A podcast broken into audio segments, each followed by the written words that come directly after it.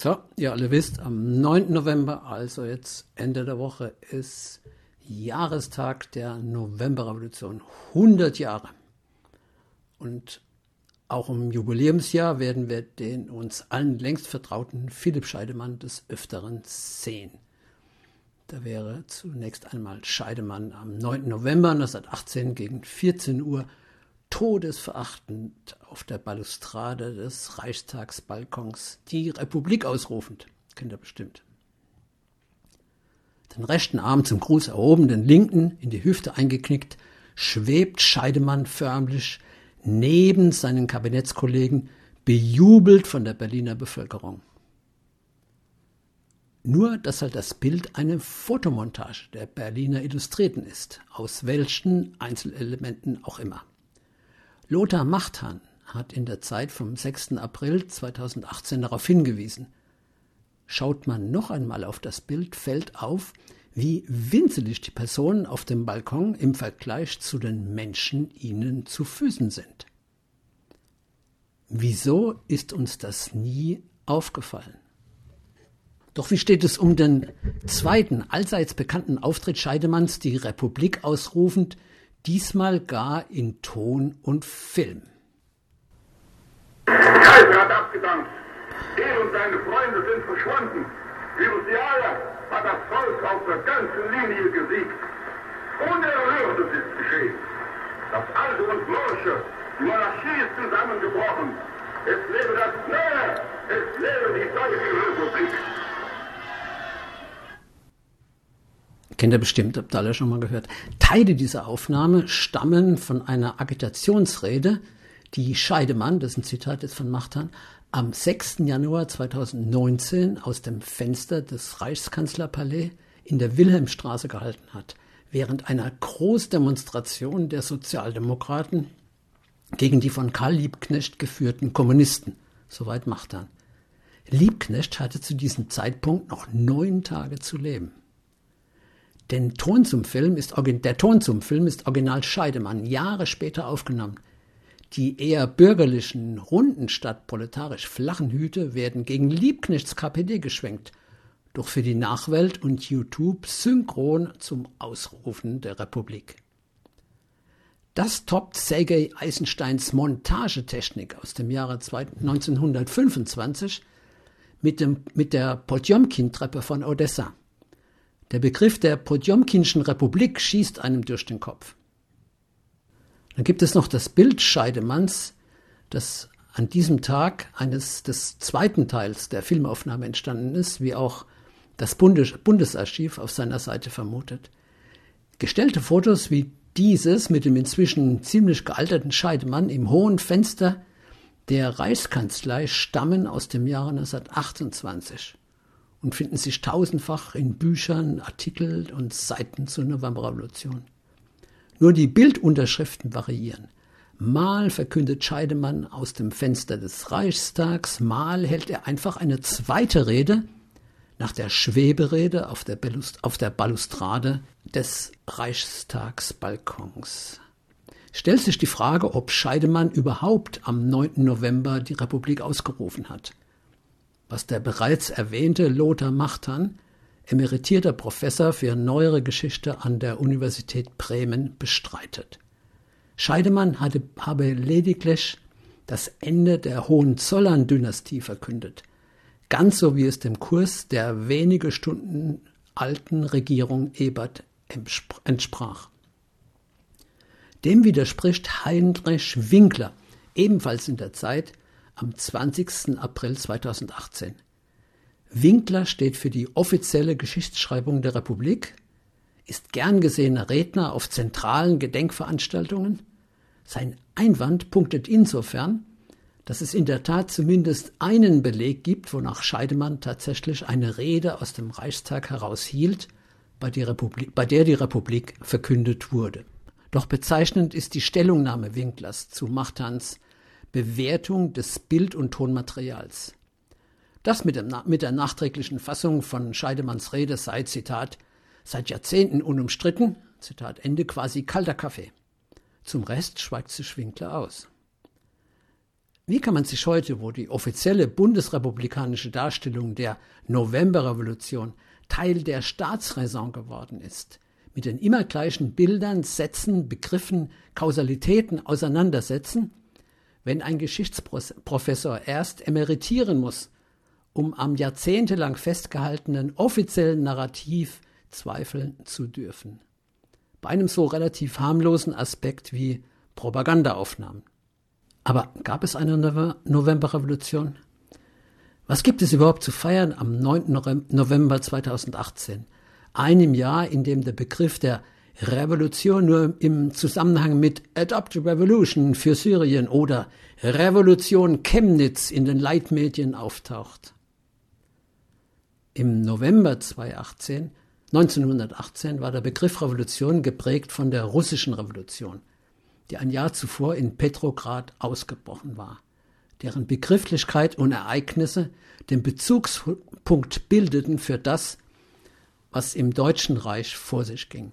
Arbeiterräte, russisch-Sowjets waren die neue Gegenmacht zum Staatsapparat der Kaiser, Zaren, aber auch der Parlamente, in denen fast nur die Vertreter der Oberschicht saßen. Die einen strebten russische Verhältnisse an, die anderen wollten genau das verhindern. Zu denen, die den Sturz des Kaiserreichs frühzeitig verhindern wollten, gehörte Erich Ludendorff mit seiner Revolution von oben. General Ludendorff ist seit der Juli-Krise des Deutschen Reiches 1917 Alleinherrscher des Reiches, der über den verhängten Belagerungszustand und eine Standleitung zum Sitz der obersten Heeresleitung OAHL ins Reichskanzlerpalais die zivile Reichsregierung wie einen, wie ein Marionettenspieler führte. Ludendorff praktizierte eine Art ganzheitliche Strategie der Kriegsführung, die soziale, zivile und militärische Maßnahmen zusammenführte. Später prägte er dafür den Begriff des totalen Krieges, nicht zu verwechseln mit Goebbels Verwendung 1945, der damit Kinder und alte Leute in den Tod schickte. In den Materialschlachten an der Westfront, so schreibt Ludendorff 1935, sollten möglichst viele feindliche Soldaten getötet, getötet werden. Nicht nur aus militärischen Gründen, sondern vor allem um die zivilen Angehörigen der Gefallenen daheim zu erschüttern. Berühmt geworden ist Ludendorffs Intervention in die russische Revolution 1917, als er Lenin und andere Bolschewiki im äh, verblombten Eisenbahnwaggon aus der Schweiz über Finnland ins revolutionäre Petrograd einreisen ließ. Ohne Lenins Aprilthesen, ohne die Oktoberrevolution hätte es vermutlich kein Ausscheiden Russlands aus der Entente und keinen Separatfrieden von Brest-Litovsk gegeben, wobei letzteres Ludendorff befähigte, frei werdende Divisionen an die Westfront zur Frühjahrsoffensive 1918 zu werfen. Dies allerdings blieb 56 Kilometer vor Paris stecken. Knapp daneben ist halt auch vorbei. Wenig bekannt ist die Separationspolitik der OHL und Ludendorffs in der Ukraine, mit der russische Kriegsgefangene aus der Westukraine für einen separatistischen Umsturz ausgebildet wurden. Dies wiederum bereitete den Bolschewiki 1918 erhebliche Schwierigkeiten und wirkt noch heute nach, wie wir alle wissen. Kurz, Ludendorff war ein weitsichtiger Großraumpolitiker, der sich im September 1918 Gedanken darüber machte, wie er mit einer Revolution von, von oben nach einem unweigerlichen Zusammenbruch der Frontlinie im Westen Kaiserreich und Armee retten könnte. Außerdem musste Ludendorff die Forderung des amerikanischen Präsidenten Wilson nach einer Parlamentarisierung der Reichsregierung erfüllen, die Voraussetzung für einen Waffenstillstand war.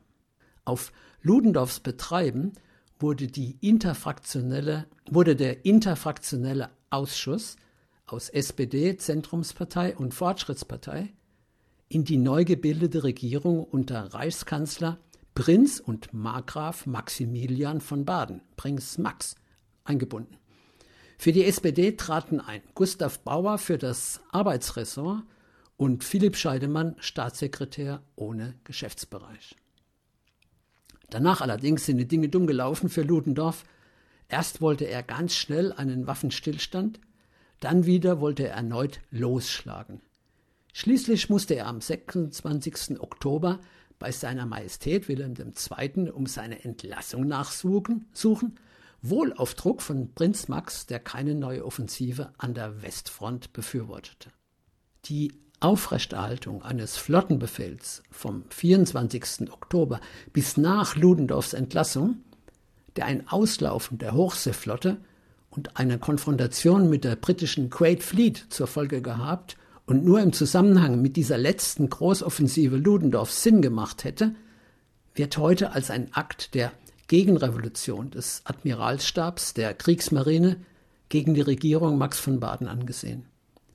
Die Befehlsverweigerung der Matrosen von vor Wilhelmshaven sieht Sebastian Hafner als ein Akt der Unterstützung der um einen Waffenstillstand bemühten Regierung.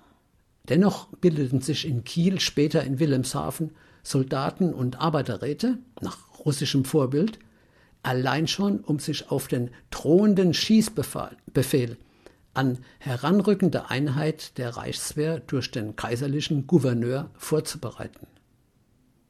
Eine knifflige Aufgabe für den von der kaiserlichen Regierung in Berlin entsandten Sozialdemokraten Gustav Noske, der eigentlich die Arbeiter- und Soldatenräte auflösen sollte, stattdessen freudig und naiv zum neuen Gouverneur von Kiel ernannt wurde.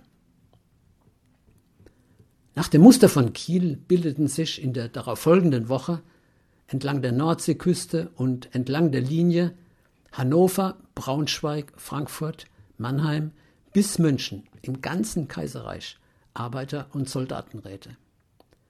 In München wurde bereits am 8. November eine sozialistische Räterepublik nach russischem Vorbild ausgerufen. Nicht anders sah es aus in Linz und Wien. In Budapest hatte inzwischen der tatsächlich tiefrote Graf Karoli König und Kaiser Karl abgesetzt. Ludendorffs Revolution von oben schien gründlich daneben gegangen zu sein. Oder nicht? Zu Ludendorffs Nachfolger wurde General Wilhelm Kröner ernannt, der den Vorteil hatte, als Chef des Kriegsamtes 1916 mit Gewerkschaften und SPD die Umsetzung des Kriegshilfsdienstgesetzes organisiert zu haben. Marktgesetze waren in den Kriegsjahren außer Kraft gesetzt worden, es herrschte eine Art Planwirtschaft. Kröner kannte den SPD-Vorsitzenden Ebert aus dieser Zeit. Beide schätzten sich. Nun soll Ebert das Kaiserreich retten. Auch in dieser entscheidenden Woche, vom 3. bis zum 9. November, war Max von Baden Reichskanzler und Wilhelm II. deutscher Kaiser. Philipp Scheidemann, selbstredend Staatssekretär, im Rang eines Ministers. Von Baden, Kröner und Ebert schmiedeten in diesen Tagen den Plan von der Regentschaft. Und der ging so.